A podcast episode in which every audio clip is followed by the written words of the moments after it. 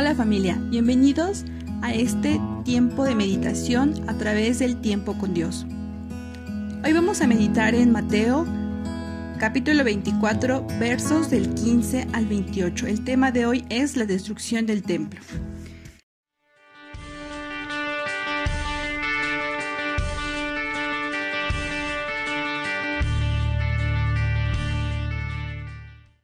El profeta Daniel escribió acerca del horrible sacrilegio. Cuando ustedes lo ven en el lugar santo, el que lee entienda. Entonces los que estén en Judea huyan a las montañas, y el que esté en la azotea de su casa que no vaya a sacar nada, y el que esté en el campo que no regrese ni aún a recoger su ropa. Pobres mujeres aquellas que en tales días estén embarazadas o tengan niños de pecho.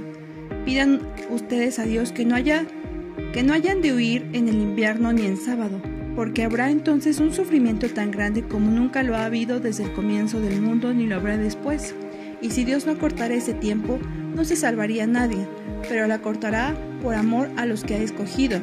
Si entonces alguien les dice a ustedes, miren, aquí está el Mesías, o miren, allí está, no lo crean, porque vendrán falsos Mesías y falsos profetas, y harán grandes señales y milagros para engañar, a ser posible, hasta los que Dios mismo ha escogido. Ya se lo he advertido a ustedes de antemano. Por eso, si les dicen, miren, allí está en el desierto, no vayan. O si les dicen, miren, aquí está escondido, no lo crean. Porque como un relámpago que se ve brillar de oriente a occidente, así será cuando regrese el Hijo del Hombre. Donde esté el cadáver, allí se juntarán los buitres. Lo que yo puedo reflexionar a través de este pasaje como ya lo hemos venido estudiando a través de, del capítulo de, Mateo, hay una advertencia sobre la destrucción del templo.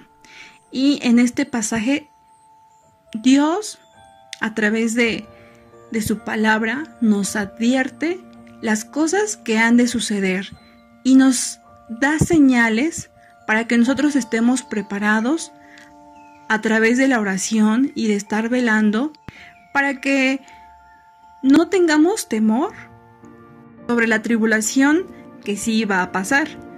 Que eso como está escrito, pues va a pasar, pero Dios quiere que tengamos fe en Él. Por eso nos deja a través de su palabra las instrucciones que debemos de seguir y cómo debemos de comportarnos ante este acontecimiento que va a suceder. Y dice que es tan grande que no ha pasado anteriormente y que no pasará después. Y, y pues yo lo veo ahora en mi vida, como hay muchas personas que se dedican a engañar, a estafar a la gente a través de una religiosidad, a través de una necesidad que, que a veces podemos pasar y de eso se aprovechan para poder obtener algún beneficio, ya sea económico o ya sea que, que simplemente nos engañen o nos pongan en contra de nuestras mismas creencias.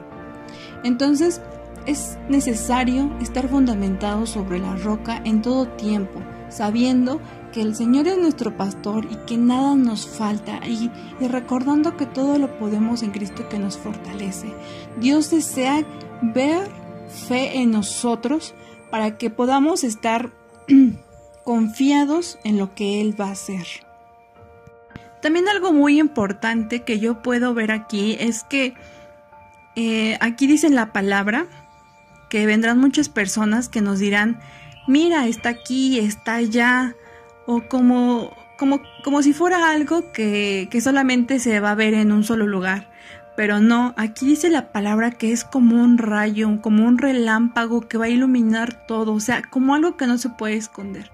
Como lo que dice la palabra, que es una, una luz demasiado brillante que la, vamos a, la va a poder ver todo el mundo. Entonces, en ese momento, ante estas instrucciones que nos da Dios a través de su palabra, vamos a poder identificar cuando sí va a ser Jesús, que venga en gloria, que se abran los cielos, y vamos a poder reconocer como ovejas a nuestro pastor que viene por nosotros. Y bueno, hoy vemos también muchas situaciones difíciles a nuestro alrededor, en cambio climático, en guerras, terremotos, en muchas situaciones que las podemos ver a nuestro alrededor, incluso tal vez en nuestra propia casa, que como hay problemas, hay divisiones en nuestra familia y, podemos ver que, son cosas que, que están fuera de nuestro control y que podríamos decir, ya estas son las señales, porque ya todo está mal, ya no hay, ya no hay personas buenas, ya hay mucha maldad. Sin embargo, lo que siempre va a permanecer es la palabra de Dios. Y Dios quiere que obedezcamos su palabra, que meditemos en ella de día y de noche, tengamos fe en Él, que tengamos confianza, porque a su debido tiempo veremos frutos del Espíritu Santo. Amada familia, que Dios les bendiga, que podamos seguir fundamentados sobre nuestra fe. Y vamos a terminar orando. Padre, te damos gracias porque tu palabra es viva, es eficaz, Señor, y tú nos das instrucciones claras para seguir, para que día con día, Señor, a la luz de tu palabra tengamos discernimiento espiritual, para que podamos identificar cuáles son esas señales que debemos seguir, cuáles son esas señales en las que nos debemos enfocar y en cuáles no, Padre mío. Trae a tu Espíritu Santo sobre la iglesia de Misterio de Tlaxcala para traer revelación, Señor, y para que cada día estemos fundamentados sobre la roca, arraigados en tu palabra, Señor. Gracias por este día. Bendigo la vida de cada persona que hoy medita a través de tu palabra, que escucha esta cápsula, Señor, que sea de bendición para su vida. En el nombre de Jesús te alabamos y te bendecimos. Hasta la próxima familia.